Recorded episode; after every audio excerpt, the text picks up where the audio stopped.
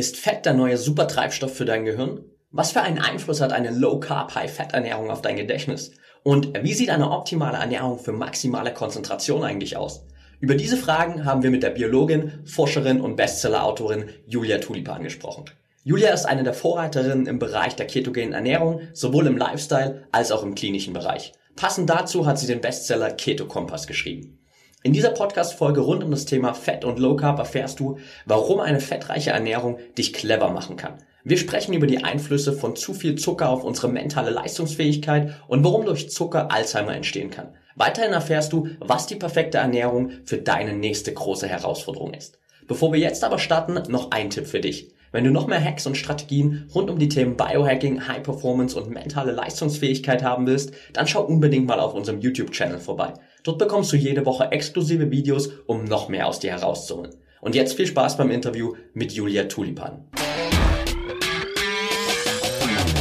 Willkommen bei Talking Brains. Du willst immer 110% geben und jedes Projekt so richtig rocken? Du willst als High-Performer noch mehr aus dir herausholen, sei es im Sport, im Büro oder im Alltag? Dann bleib unbedingt dran und get shit done.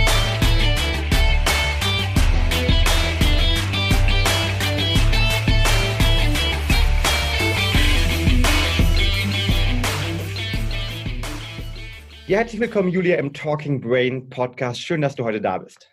Ja, hallo Fabian, freut mich. Danke für die Einladung. Ja, Julia, du bist ja, ich sage es ganz gerne manchmal, ähm, ja, die Keto Queen, zumindest für mich, ja. Also äh, die Person ähm, rund um die ketogene Ernährung, rund um die ähm, High-Fat, Low-Carb-Ernährung, äh, zu der ich gehe, wenn ich Fragen habe. Und ähm, heute soll es in unserem Podcast ja um die mentale Leistungsfähigkeit gehen und inwieweit die mit einer Ernährung, vor allen Dingen mit einer High-Fat, Low-Carb-Ernährung verbunden ist. Wann hast du dich denn aber persönlich zum ersten Mal mit Ernährung so spezifisch beschäftigt und vielleicht zum ersten Mal angefangen, Kokosöl oder andere Öle in hohen und großen Mengen zu essen?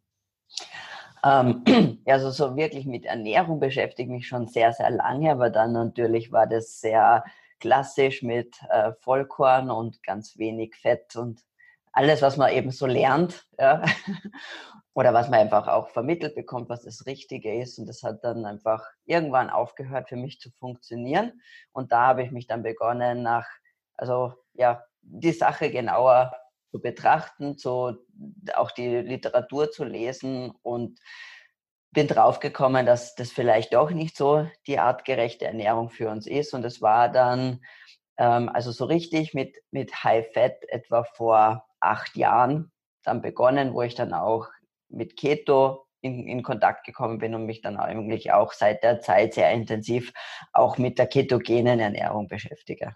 Wow, seit acht Jahren, also einer der ersten damals schon, die in diesem Bereich zumindest in Deutschland Europa ähm, auch, auch wissenschaftlich unterwegs waren. Ähm, wie, wie bist du denn damals dazu äh, gekommen? Ist das ähm, im Rahmen deines Studiums passiert oder wie bist du zum Thema ähm, Ernährung beziehungsweise dann vor allem zum Thema High Fat, Low Carb gekommen? Ähm, das war dann eigentlich in, ähm, da, zu der Zeit habe ich in Schweden noch gelebt und da, die waren dann natürlich schon ein bisschen weiter, weil, weil die auch sehr gut Englisch sprechen und äh, dadurch die Barriere ein bisschen niedriger liegt und da sich schon LCHF oder auf Schwedisch LCHF ähm, durchgesetzt hat mit dem, mit dem Andreas Ehnfeld und äh, der Annika Dahlquist, die da sozusagen die Vorreiter waren. Und da bin ich da schon ein bisschen in Berührung gekommen mit der generellen Idee, diese Sache mit Low Carb schon ein bisschen früher, weil das kam, da habe ich mich auch sehr viel mit Krafttraining und Bodybuilding und diesen Sachen beschäftigt. Und da ist ja quasi viel Protein und weniger Kohlenhydrate teilweise jetzt nichts Ungewöhnliches, aber die Sache mit dem Fett war da natürlich gar nicht Verrückt, ne? Ja, voll verrückt. Und dann ist das eben mit dem Fett dazugekommen und dann bin ich eigentlich auf den Jimmy Moore gestoßen und sein Podcast und auf den Gary Taubes mit Good Calories, Bad Calories und Why We Get Fat mit den beiden Büchern. Und das hat mich natürlich als, als Science Geek und als Wissenschaftlerin extrem angesprochen, weil er einfach man äh, wirklich seitenweise Literatur zitiert und, und das war für mich quasi die, ja, der erste Domino, der das Ganze ins Rollen gebracht hat und von da weg war das einfach down the rabbit hole sozusagen, einfach immer weiter und weiter reingestiegen und eine Studie nach der anderen gelesen und irgendwie hat dann einfach alles Sinn gemacht. Klar, und dazu kam einfach für mich, weil ich einfach äh, als meine Ausbildung ist ja ursprünglich die Biologie und da spielt einfach Evolution eine ganz, ganz große Rolle. Und für mich hat alles im, im, im Sinne der Evolution einfach dann extrem viel Sinn gemacht, die ganzen, die Erklärungen und warum diese Art der Ernährung artgerecht für uns ist und ja, deswegen hat mich das, war da auch die, die Affinität dazu natürlich einfach viel, viel größer und für mich muss das einfach evolutionär Sinn machen. Jetzt hast du schon ähm, artgerecht angesprochen. Ähm, was bedeutet das für uns? Was für eine Erkenntnis hast du damals gerade in Bezug auf die Evolutionsbiologie ähm, dann persönlich auch bekommen? Also dass natürlich, dass einfach, es ist einfach, also so, dass natürlich gibt es eine große Bandbreite, je nachdem in welchem Bereich oder in welcher, in welchem Breitengrad jetzt der Mensch lebt, das ist schon klar.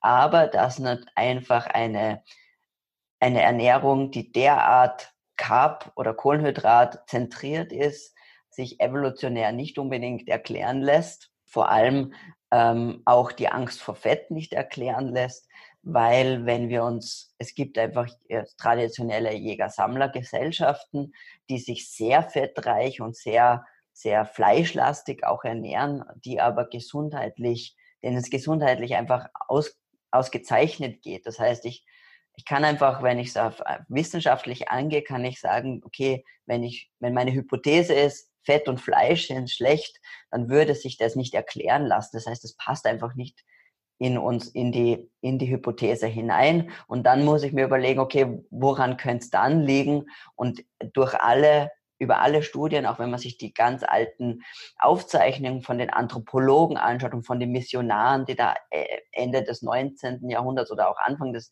19. Jahrhunderts schon ja versucht haben, die Wilden zu, zu missionieren. Das waren ganz viele Ärzte auch dabei und die haben damals schon Aufzeichnungen gemacht und waren überrascht über die Gesundheit, über die Robustheit sozusagen der Wilden. Ja, und ähm, es war, war damals schon klar, dass in dem Moment, wo Zucker, Mehle und der Alkohol eingeführt wurden durch die, durch die Missionare und durch die, durch die Zivilisierten sozusagen, äh, ist einfach bergab gegangen. Konnte man zuschauen, wie die, wie die Gesundheit der indigenen Bevölkerung rapide abnimmt und genau die gleichen Krankheiten zu sehen waren wie in der weißen Bevölkerung.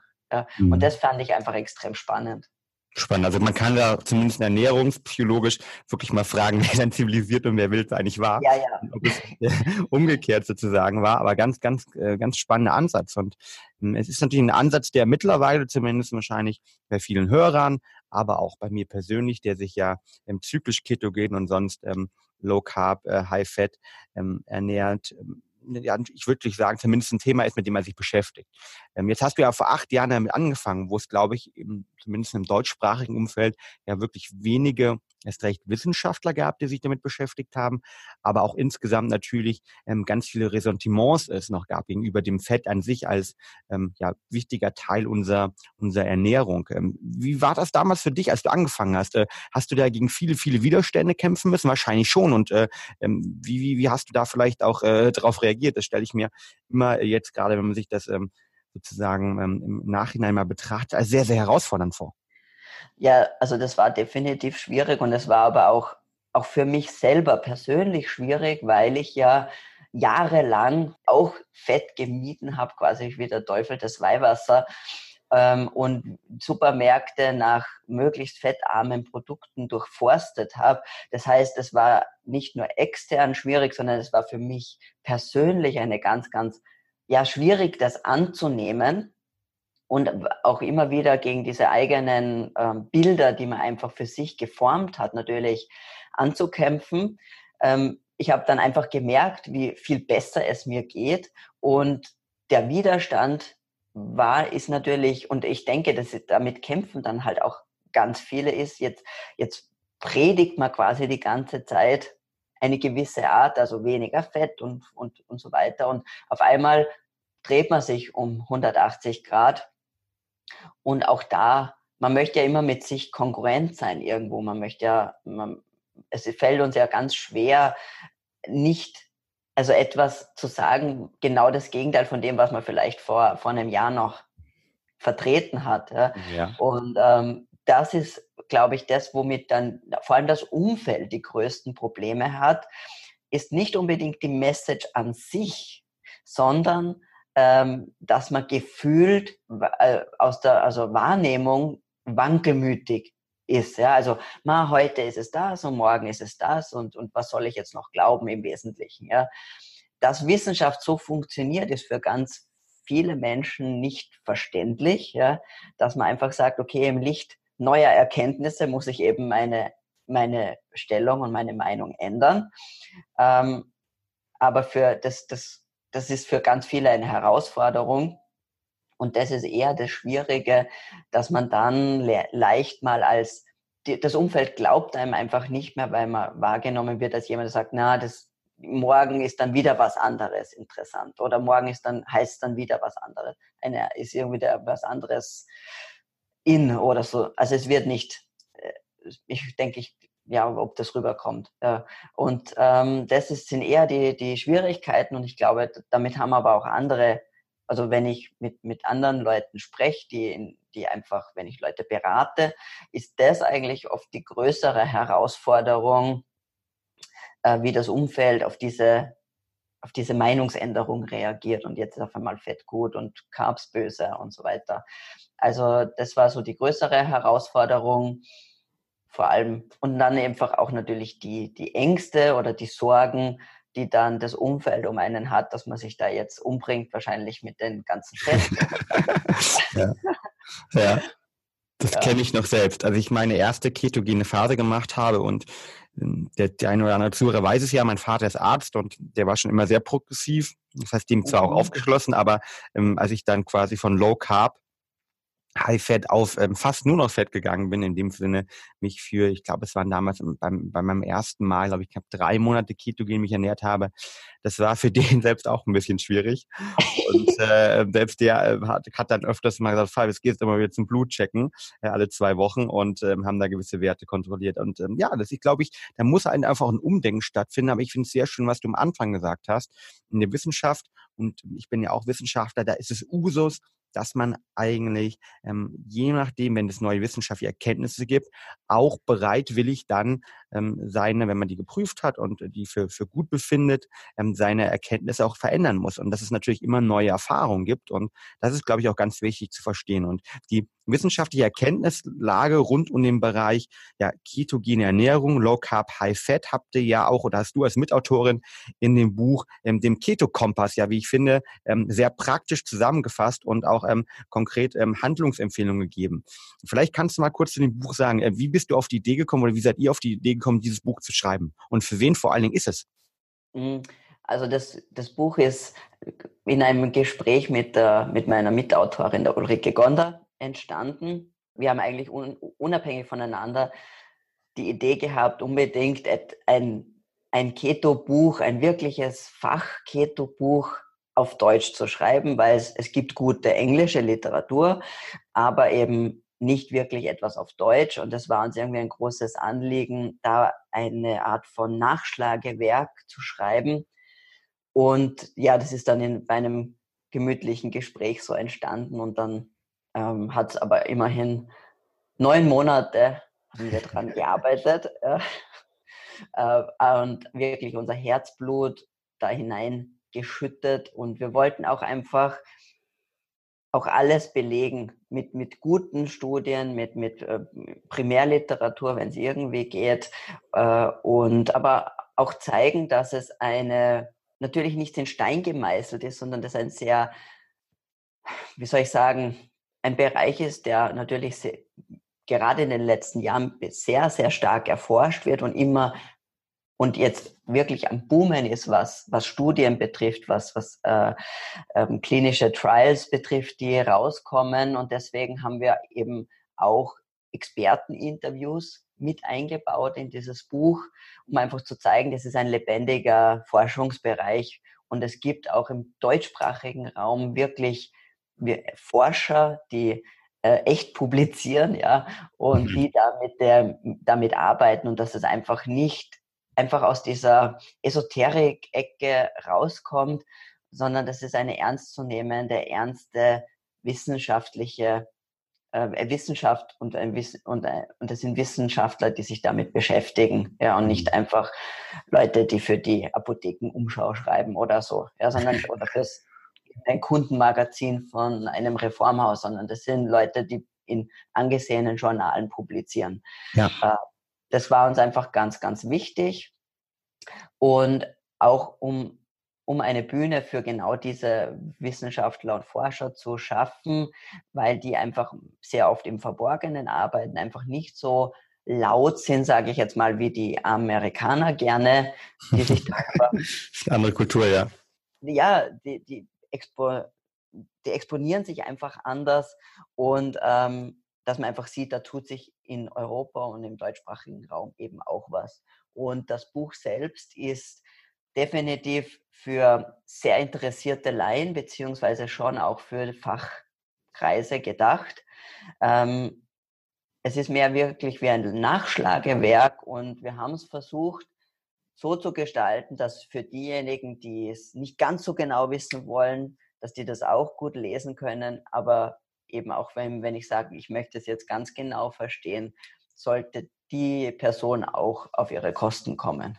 Ja, und das finde ich ist unglaublich gut gelungen. Also äh, ich bin, bin ja, glaube ich, gute Zielgruppe. Auf der einen Seite jemand, der sich schon sehr damit beschäftigt, auf der anderen Seite jemand, der natürlich auch immer an den neuesten Studien interessiert ist.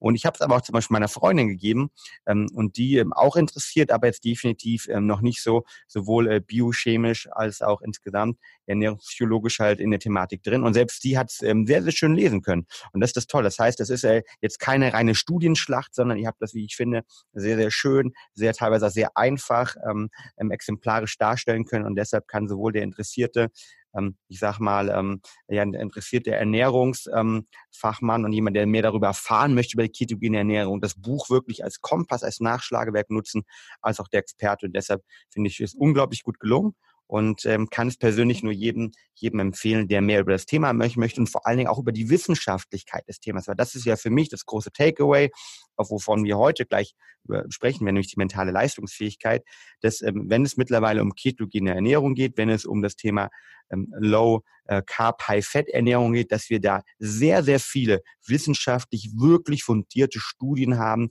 die die positive Wirkung auf unterschiedliche Parameter ähm, dieser Ernährungsform ähm, zeichnen, äh, beweisen und auch illustrieren. Und das finde ich persönlich sehr wichtig, weil du hast angesprochen, ähm, da draußen geistern gerade viel zu viele meiner Meinung nach ja Ernährungspläne von äh, ja selbst ähm, ernannten Gurus rum, die alle wieder irgendwann irgendwas machen, aber mit wirklich wenig wissenschaftlichen ähm, Unterbau. Und das finde ich bei diesem Buch einfach phänomenal, wie ihr das gestaltet habt und dass ihr da wirklich auch viel Research betrieben habt.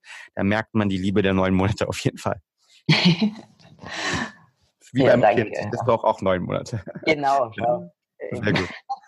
ähm, Kommen wir doch äh, wirklich konkret ähm, zum Thema mentale Leistungsfähigkeit. Ihr habt es in dem Buch ja auch ähm, beschrieben, wenn du, wenn dich jemand fragt und sagt, okay, ähm, ich möchte, ich bin Büroathlet, ich arbeite viel, ich muss mein Gehirn anstrengen, kann ich, wie soll ich mich ernähren? Was ist da deine Antwort?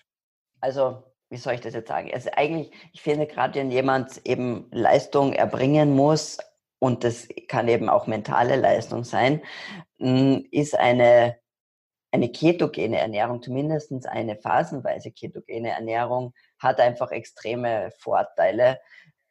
Und zwar einerseits kann ich generell meine, meine Zellgesundheit fördern. Also es, es gibt, ähm, wie soll ich sagen, in den letzten Jahren hat man eigentlich immer nur beobachtet, ich habe Leute auf eine ketogene Ernährung gesetzt und dann haben die zum Beispiel, ähm, können die sich besser konzentrieren oder ermüden weniger schnell. Man hat aber ganz lange nicht, noch nicht gewusst, warum das eigentlich passiert. Und man dachte mhm. eigentlich immer, dass es ausschließlich um die Energiebereitstellung geht. Ähm, jetzt, und das, sowas braucht auch erst die richtigen Techniken und die richtigen Möglichkeiten, wissen wir, dass Ketonkörper äh, auch noch ganz andere Dinge im, in unserem Körper machen, beziehungsweise direkt auf die Zellen wirken, quasi auf, auf zelluläre Signalwege wirken. Und das ist, glaube ich, einer der ersten wichtigen Punkte, ist, dass es bei Keto oder bei der ketogenen Ernährung nicht einfach nur um Ketone als Energielieferanten geht, sondern ich echte Signale setzen kann, teilweise Signale, die die Genexpression, also die ähm, beeinflussen, welche Gene wie ausgelesen werden. Ja, das, und, und das ist, ist eigentlich einer der größten und der faszinierendsten Punkte überhaupt, auf welche Signalwege jetzt Ketone alle wirken, also diese Ketonkörper wirken. Und das ist so spannend. Und, das, und erst jetzt, wo wir das wissen, las, lassen sich viele Beobachtungen, die wir gemacht haben, auch erklären. Und das ist sozusagen das Schöne dran, dass wir jetzt auch ein Erklärungsmodell für die beobachteten Effekte haben. Mhm. Ja. Welche, welche sind das zum Beispiel? Also kann, kannst du vielleicht ein, zwei Beispiele bringen, auf welche Signalwege eben Ketone wirken? Und die, die Grundsatztheorie ist ja natürlich auch, die viele Leute sagen, ja, Ketone, die haben eine andere Energieform, haben sogar mehr Energie vielleicht als, als Glucose. Das heißt, ich kann mich sozusagen, habe damit insgesamt mehr Energie in der mentalen Leistungsfähigkeit. Jetzt sagst du, okay, die wirken aber noch auf zum Beispiel auf Signalwege und modellieren dadurch gewisse ähm, biochemische Vorgänge. Ähm, welche sind das zum Beispiel? Oder kannst du ein Beispiel bringen, wo sozusagen, wo, das, wo die es sehen und verstehen können? Also zum Beispiel ähm, aktivieren sie, dass mehr Mitochondrien gebildet werden. Mitochondrien wow. sind ja die Energie, die, die ähm, Kraftwerke der Zelle. Und wir wissen, dass diese Kraftwerke, also dass die Anzahl der Kraftwerke in der Zelle mal relevant ist. Also viele, eine Zelle hat nicht nur ein so ein Mitochondrium, sondern oft mehrere tausend. Ja? Ähm, das heißt, die Anzahl dieser Mitochondrien ist relevant dafür, wie gut und wie viel Energie so eine Zelle machen kann. Das heißt, es macht Sinn. Alles, was, was sozusagen meine Mitochondrien glücklich macht, macht auch meine Zelle glücklich. Mhm. Und da sieht man einfach, dass die ähm, eben das durch Ketone selbst, diese, diese Bildung der Mitochondrien angeregt wird, was eben eine, eine sehr, sehr gute Sache ist. Sowas kann, passiert zum Beispiel auch durch Sport. Ja? Also es gibt andere Möglichkeiten auch, aber wir sehen einfach hier diesen, diesen Wirkmechanismus. Ähm, es, wird, es, es wird aktiv Entzündung, Entzündungspro also eine Entzündung moduliert und zwar runterreguliert. Es mhm. gibt Entzündungs, ein, ein, ein, ein Protein in der Zellmembran, das heißt NLRP3-Inflammasom. Also, und das, das kann man sich fast wie, ein kleine, wie einen kleinen Rotor vorstellen, der so Entzündungsfaktoren hinausbläst. Ja? Ähm, und Ketone hemmen das. Mhm. Genau dieses Inflammasom. Äh, und das ist natürlich auch ganz zentral, weil Entzündung und, und überbordende Entzündung eines der, ähm, der wichtigsten Probleme oder quasi die, die Wurzel allen Übels, könnte man fast sagen, ist der meisten chronischen Erkrankungen. Also wir sehen einfach, dass Entzündung wirklich an der Basis dieser, der modernen oder der Zivilisationskrankheiten steht. Und das ja das reicht von wirklich von Krebs über Autoimmunerkrankungen hin zu psychischen Erkrankungen wie Depressionen oder ähm, Schizophrenie und all diese Dinge. Überall da spielt Entzündung mit eine Rolle.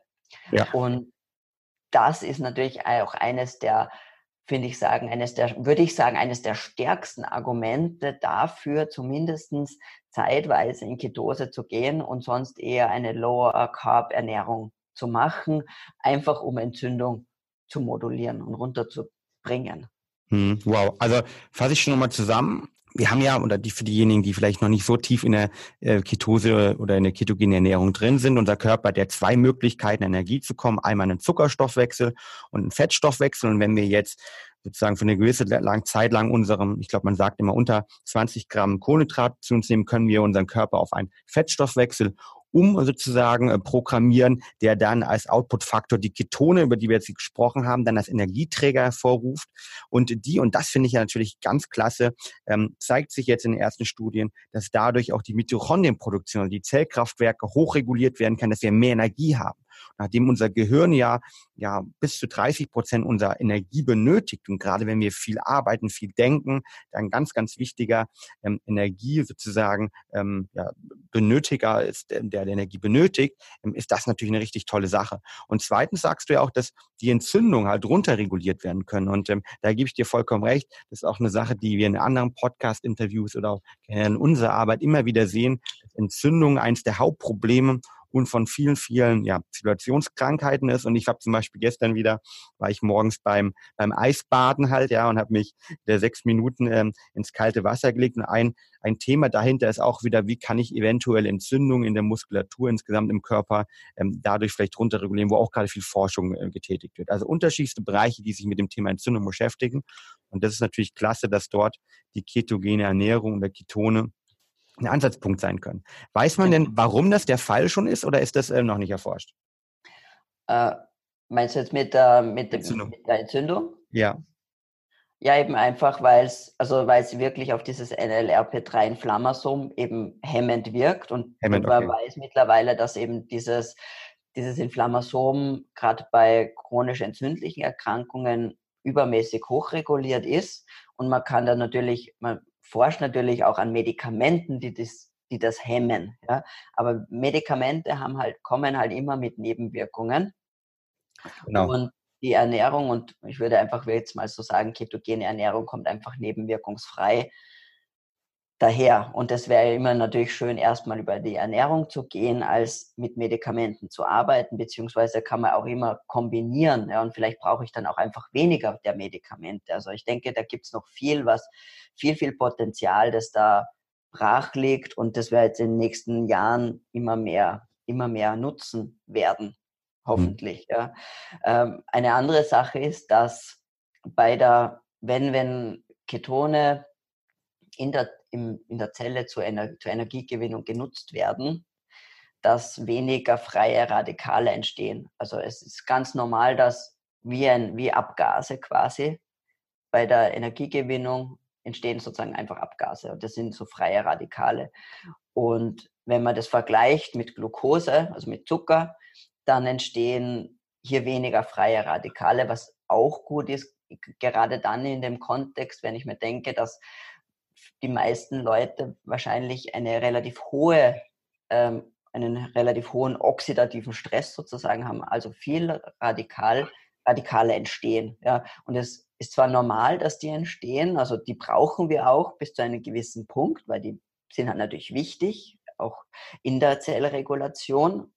Ähm, aber wenn das quasi unsere, unsere Kapazität überschreitet, damit umzugehen, und das halt vielleicht über Jahre auch der Fall ist, dann kommen halt die Probleme und somit ist es natürlich schön, wenn ich Möglichkeiten habe, wirklich aktiv dies, diese Radik die freien Radikale zu reduzieren, die, die, die entstehen. Ja, weil oft kann ich auch Umweltfaktoren, gewisse Umweltfaktoren kann ich halt nicht verändern. Ja, mit, ich, ich lebe halt in einer, in der modernen Welt, in der wir leben und das ist auch gut so. Ich meine, es möchte niemand mehr im Mittelalter oder in, den, in einer Höhle leben, denke ja. ich. Ja. Aber, ähm, aber es ist, glaube ich, gut zu wissen, dass wir uns sehr wohl durch die Ernährung auch ein bisschen bulletproof hier machen, da wirklich machen können, dass wir uns da einfach schon schützen können, beziehungsweise das auch die Kapazität unseres Körpers damit umzugehen verbessern können. Ja, ein ganz, ganz wichtiger Faktor. Und ähm, das heißt, ähm, wir, wir können sozusagen die, bildlich gesprochen, die, die Abgase ähm, reduzieren und ähm, da, da hilft natürlich auch eine, eine ketogene Ernährung. Und du hast es ähm, vorher angesprochen, ähm, du hast von zyklisch ketogen gesprochen. Ähm, was, was meinst du damit, beziehungsweise um es konkreter zu machen, ähm, wie würdest du das optimal pro Jahr gestalten? Also wie, wie oft sollte man ketogen sich ernähren, deiner Meinung nach, und wie lange? Und ähm, in der anderen Zeit ähm, dann wahrscheinlich, ähm, gehe ich von aus, Low Carb, High Fat. Wie machst du es persönlich und was ist da dein Tipp? Das ist einfach also erstmal muss man sagen, es ist wirklich sehr individuell und kommt auf die Person und auf die Bedürfnisse an und natürlich auch um die Lebens, auf die Lebensumstände. Ähm, aber generell, also das heißt, man kann fast keine generell ähm, gültigen Aussagen treffen. Im Wesentlichen ist es natürlich, wenn man sich jetzt evolutionär anschaut, wohl so, dass man dass man einerseits einen jahreszeitlichen Zyklus zum Beispiel folgen könnte, dass man sagt, in der Zeit, zumindest in unseren Breiten, wo eh sehr wenig Gemüse oder Obst zur Verfügung steht. Das heißt, in den, in den, im, in den Wintermonaten und im Frühjahr würde man sich eher ketogen ernähren. Und dann, wenn auch die, wenn die Sonne wieder mehr scheint und wenn auch generell in der Natur natürlicherweise mehr Gemüse oder Obst dann zur Verfügung steht, dass man dann auch erhöht. Damit kommen also sehr viele Leute sehr gut zurecht, vor allem dann, wenn, wenn man noch, ich sage, metabolisch gesund ist. Das heißt, wenn, wenn man noch sehr insulinsensitiv ist, wenn man nicht Typ 2 Diabetiker zum Beispiel ist, also oder jünger und auch sportlich aktiv. Das heißt, für da funktioniert so ein jahreszeitlicher Ansatz zum Beispiel recht gut. Mhm. Ähm, die ist ja dann auch evolutionsbiologisch eigentlich das, was wir vielleicht ja gemacht haben, gehe ich von aus, genau. oder? Genau, weil es auch einfach evolutionsbiologisch Sinn macht. Die Voraussetzung ist aber eigentlich, ist aber einfach, dass ich noch gesunde Zellen habe. Ja, ähm, wenn ich einfach nicht mehr diese gesunden Zellen habe und auch schon eben eine Insulinresistenz vorliegt, wie das halt leider für einen sehr, sehr großen Teil der Bevölkerung ist, da ist es dann oft nicht mehr möglich, diesem, diesem evolutionären Muster zu folgen, sondern da muss ich einfach wahrscheinlich, ähm, in meiner Erfahrung zumindest, strikter sein mit, auch mit den Kohlenhydraten. Aber hier hat sich gezeigt, dass es oft sehr gut ist, eine initiale, strengere Phase zu haben, also wo ich wirklich Wochen bis, sagen wir mal, drei, vier Monate tatsächlich in Ketose bin und das auch messe und schaue, ja, äh, und dann zu, und, und dann zu einer, wie soll ich sagen, eher lockereren Form übergehe, indem ich einfach tageweise wechseln kann. Ja, und das, das ist, ich möchte, ich denke, dass das einfach auch ein, oder was ich auch immer versuche zu vermitteln, ist, dass das einfach etwas sehr Intuitives dann ist, weil ich möchte einfach auch weg von dem Messen und von irgendwas abwiegen und, und so, weil das ist auch kein natürlicher Umgang mit Ernährung, ja, sondern mhm. es soll ja, man soll ja intuitiv eher essen. Und das Schöne ist, dass wenn ich initial diese, ich nenne es jetzt quasi diese Heilungsphase durch Keto mache, werden meine Zellen wieder sensitiviert auf, oder sen, sie reagieren wieder sensibel auf das Insulin, ähm, ich kann meinen Blutzucker sehr, sehr gut regulieren. Ich habe einfach keine Energieschwankungen mehr. Die Energiebereitstellung über Ketone und Fett funktioniert dann immer besser in der Zeit. Und ich bekomme etwas, was, was wir gerne metabolische Flexibilität nennen. Und das ist ja eigentlich das, was wir erreichen wollen. Unser Körper soll flexibel sein und unsere Zellen sollen flexibel sein. Und je nachdem, erstens, was gerade gebraucht wird und was gerade angeboten wird, entsprechend die Energie entweder aus Zucker oder aus Fett und Ketonen optimal nutzen können. Ja, und da auch sehr schön hin und her wechseln können. Und ähm, das erreiche ich meistens mit so einer Phase, in der ich mich strenger ketogen ernähre, weil dann können die Zellen ziemlich schnell wieder zu ihrer Flexibilität zurückfinden. Und dann ähm, hängt es eben auch davon ab, was meine Ziele sind, kann ich einfach dann flexibler damit umgehen und wirklich mehr auf meinen Körper versuchen zu hören, weil der kann das eigentlich ziemlich gut regulieren. Ja, der sagt uns schon, wenn wir Hunger haben sollten und wenn wir eigentlich satt sind. Diese natürliche Regulation von Hunger und Sättigung funktioniert dann einfach wieder richtig. Mhm. Ja, das macht auf jeden Fall Sinn. Und ich mache es ähnlich, wie du es ähm, erzählst. Also ich versuche im Jahr ungefähr zwei bis dreimal ähm, für einen Monat ketogen komplett zu leben. Ähm, das mhm. sind wirklich ähm, einmal im, im, Winter ganz klar und einmal im, im Frühjahr und Herbst ähm, weil ich auch glaube, dass evolutionsbiologisch das eher Sinn macht, wie du ja auch gerade nochmal bestätigt hast. Und ähm, das äh, unterstütze ich nochmal, dass ich halt zweimal im Jahr ähm, ja eine Fasten, eine Wasserfastenzeit äh, von irgendwie drei bis vier, äh, vier Tage nochmal mache oder versuche das eigentlich dreimal im Jahr vielleicht teilweise sogar viermal im Jahr zum einmal zum Quartal und versucht da genau auch diese metabolische Flexibilität zu mit erhöhen. Und ähm, das kann man natürlich dann auch, ähm, auch wirklich äh, messen. Und ähm, das ist zumindest mein äh, persönlicher Weg, der für mich äh, gefühlt sehr, sehr gut funktioniert, unterstützt dann immer von einer, ich sage mal, sehr starken Low Carb High Fat Diät, wo man dann natürlich aber auch mal ja, auch mal eine Ausnahme macht halt, ja, aber generell versucht halt ähm, sich darauf zu fokussieren und das äh, funktioniert bei mir persönlich ähm, sehr sehr gut einfach auch. Ja, genau. Also ich mache das eben sehr, also ähm, sehr ähnlich beziehungsweise wechsle ich eigentlich hm, auch. Also ich mache dann, weißt du, zwei Wochen mal äh, mehr strenger Keto und ich mache das eben auch sehr intuitiv, obwohl ich immer eigentlich sehr kohlenhydratsensibel bin. Ich war auch, bevor ich mit dem angefangen habe, definitiv am Weg zum Diabetes. Bin ich dann im Nachhinein draufgekommen. Okay, sehr spannend. Äh, woran hast du das gemerkt? Oder, oder also, woran? Ja, woran? im Laufe der Jahre, also weißt du, mal halt so einmal im Jahr ja einfach so mal beim Arzt und Blut abnehmen bevor ich mich intensiver mit dem Ganzen beschäftigt habe. Und da war mein Blutzucker, der ist jedes Jahr einmal ein bisschen höher gestiegen. Der war mhm. halt immer, und der war dann am Schluss wirklich schon an der Grenze, also so grenzwertig. Mhm. Ja. Ähm, und, und ich habe es auch dann einfach an meiner, an der Reaktion auf Kohlenhydrate dann für mich selber gemerkt, wie, wie, äh, wie schlecht es mir damit geht, auch es war auch nicht möglich, lange ohne Essen auszukommen oder sowas für mich. Ja.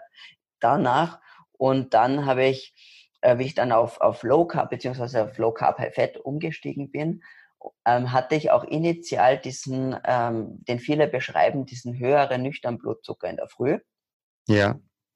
Ähm, und das hat aber, würde ich sagen, sicher zwei bis drei Jahre gedauert, dass der runtergegangen ist. Also ich habe jetzt einen nüchternen Blutzucker so von 80, 85 ja. Milligramm pro Deziliter, manchmal auch niedriger. Und der ist aber jetzt immer, also eigentlich immer stabil, so außer ich habe mal eine ganz schlechte Nacht oder irgendwas, weil der Blutzucker ist ja auch relativ volatil in der Richtung. Ja, der genau. reagiert ja auch auf Stress.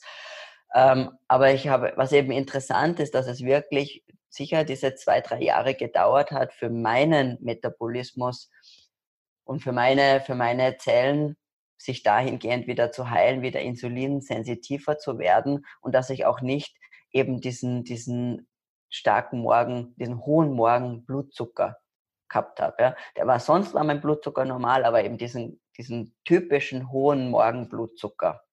Und das ist einfach interessant, dass das ähm, dann doch eben diese zwei, drei Jahre gedauert hat, aber jetzt mein nüchtern Blutzucker, mein Morgenblutzucker ähm, niedrig normal ist.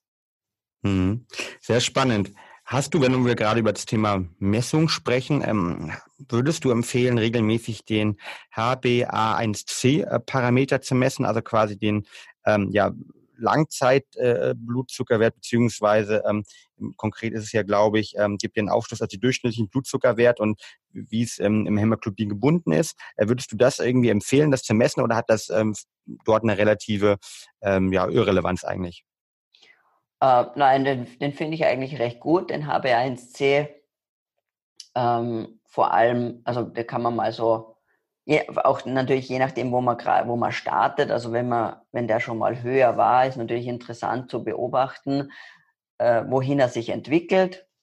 Ähm, es ist, ich finde, er ist sehr günstig, er ist günstig und es kostet nicht, äh, wenn ich eh schon mal einmal im Jahr sollte man doch mindestens mal ein, so ein paar Blutwerte nehmen lassen und da gleich den HB1C mitzubestimmen. Das soll, das finde ich schon sehr sinnvoll, weil es einfach doch eine, ein bisschen eine, eine Aussage über die eigene, über die, die ja, die, die Blutzuckersituation zumindest gibt. Ja. Mhm. Also der ist auf jeden Fall wesentlich relevanter, als einmal im Jahr nüchtern Blutzucker zu bestimmen, weil das ist, das kann man eigentlich vergessen, wirklich, weil eben leider der wirklich durch viele Faktoren beeinflusst wird. Und dann ist es halt wie bei mir, wo ich, wo ich da eben einmal im Jahr beim Arzt war und dann ist er halt immer irgendwo um die 100 herum. Und der Arzt sagt, na ja, das kann, vielleicht haben sie eine Infektion gehabt oder war es halt stressig oder haben sie halt schlecht geschlafen. Ja? Also es wird einfach nicht, da kommt auch kein Follow-up. Da sagt auch niemand, hm, da machen wir mal einen oralen Glukosetoleranztest oder irgendwas oder gibt ein Gerät mit und sagt, messen es mal eine Woche, jeden Tag und schauen wir. Das wäre ja auch schon mal was. Ja? Ähm, deswegen ist der HB1C schon gut. Und also, und was ich auch immer messen lassen würde, so einmal im Jahr, wäre das nüchtern Insulin, weil das halt auch ein sehr schöner Wert ist, der, der die metabolische Gesundung, sage ich jetzt mal, extrem schön darstellt, äh, weil das Insulin ja wesentlich früher quasi steigt und, und aus, aus den Ruder gerät, bevor noch der nüchtern Blutzucker sich verändert. Also das kommt ja erst danach. Mhm. Deswegen verstehe ich auch nicht, warum nur Blutzucker immer kontrolliert wird, weil wenn der mal entgleist, da ist ja eh schon Feuer am Dach.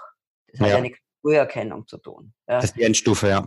Ja, das ist die Endstufe, genau. Aber wenn ich mir vorher mal Insulin jedes Jahr anschauen würde, würde ich sehen, wenn das jedes Jahr ein bisschen höher steigt.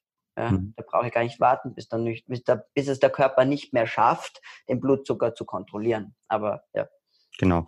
Also zusammenfassend, wer sich da einen regelmäßigen Check-up haben möchte über seine Blutzucker, ähm, ja, ähm, Flexibilität beziehungsweise auch Werte und einen Status bestimmen möchte, äh, nüchtern Insulin ja, definitiv äh, einmal äh, testen und dann den HB1, äh, HbA1c-Wert so rum. Ähm, den kann man zum Beispiel auch ähm, mittlerweile durch zu Hause bestimmen. Da gibt es ja mehrere Startups, Sarah Screen, Lycon, wo man den, den Test zu Hause machen kann und der bestimmt letztendlich einfach, wie hoch das ja der Anteil des sogenannten verzuckerten Hämoglobins im Blut ist. Und ähm, ja, hat da die zeigt nicht die kurzfristigen durchschnittlichen äh, oder zeigt nicht die kurzfristigen Blutzuckerhöhe, ähm, sondern eher die, die durchschnittliche Blutzuckerhöhe, ähm, weil die sich dann eben äh, langsam das Zucker an dem Hämoglobin anlagert und dadurch kann das bestimmt werden. Und ähm, interessanterweise bei mir war es zum Beispiel so, immer wenn ich mich wirklich länger ketogen ernähre und den danach wieder messe, ich messe ihn so drei, viermal im Jahr, merke ich auch, dass der sich verbessert, also niedriger wird. Und ähm, das ist äh, natürlich auch sehr schön zu sehen. Oder es gibt auch mehrere Studien, auch zum Beispiel für Diabetiker, ähm, wo man sieht, ähm, dass die, wenn die sich länger ähm, ketogen oder sehr kohlenhydratarm sich ernähren, dass dann ähm, die Werte deutlich besser werden. Das heißt, also, das ist auch ein, ein spannender Ansatz. Ähm, die Studie mache ich unten auch mal gerne in die Show Notes rein, wer da ähm, sich mehr beschäftigen möchte. Genau. Ich meine, was man vielleicht da noch kurz ergänzen könnte, was mir eben jetzt noch eingefallen ist, ist, dass diese, eben weil du eben, wie du das jetzt sagst, mit der Verzuckerung, genau, wir, vermessen, wir messen ja die, das verzuckerte Hämoglobin. Ähm, aber das ist natürlich interessant, weil ja nicht nur Hämoglobin verzuckert, sondern ja auch andere, andere Zell, also andere Proteine zum Beispiel. Und somit kann ich selbst wenn ich jetzt akut jetzt kein Problem habe quasi mit meinem Zucker, sehe ich doch sehr schön es als Maß von möglichen Zellschäden durch die Verzuckerung, ja, ja. weil ähm, es verzuckert, es verzuckern eben auch andere Proteine im, im Körper dadurch und somit kann ich das auch so ein bisschen als Proxy nehmen für, für die Schäden, die der Zucker in meinem Körper möglicherweise anrichtet. Vielleicht mhm. so aus, aus, de, aus dem Aspekt kann man es ja vielleicht für sich auch sehen, wenn ich jetzt sage, ja eigentlich mein Blutzucker interessiert mich überhaupt nicht. Sehr spannend.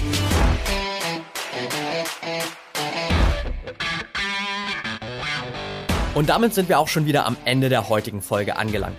Wenn dir der Podcast hier gefällt, dann würden wir uns sehr über eine ehrliche 5-Sterne-Bewertung bei iTunes freuen. Teil die Folge natürlich gern mit deinen Freunden und lass uns wissen, welche Fragen oder Themenvorschläge du noch hast. Für noch mehr Content zum Thema mentale Leistungsfähigkeit folge uns gerne auf Social Media oder abonniere unseren YouTube-Kanal. Bei Facebook findest du uns unter @braineffect und bei Instagram unter @mybraineffect. Du willst dich mit Gleichgesinnten austauschen, deine Erfahrungen zum Biohacking und mentaler Performance teilen und dich mit Experten wie Ernährungswissenschaftlern und Trainern connecten? Dann werde gern Teil unserer Mental Performance Community bei Facebook mit bereits mehr als 1000 Mitgliedern. Den Link dazu findest du in den Show Notes. Wir freuen uns schon, dich dort begrüßen zu können. Bis zum nächsten Mal und get shit done.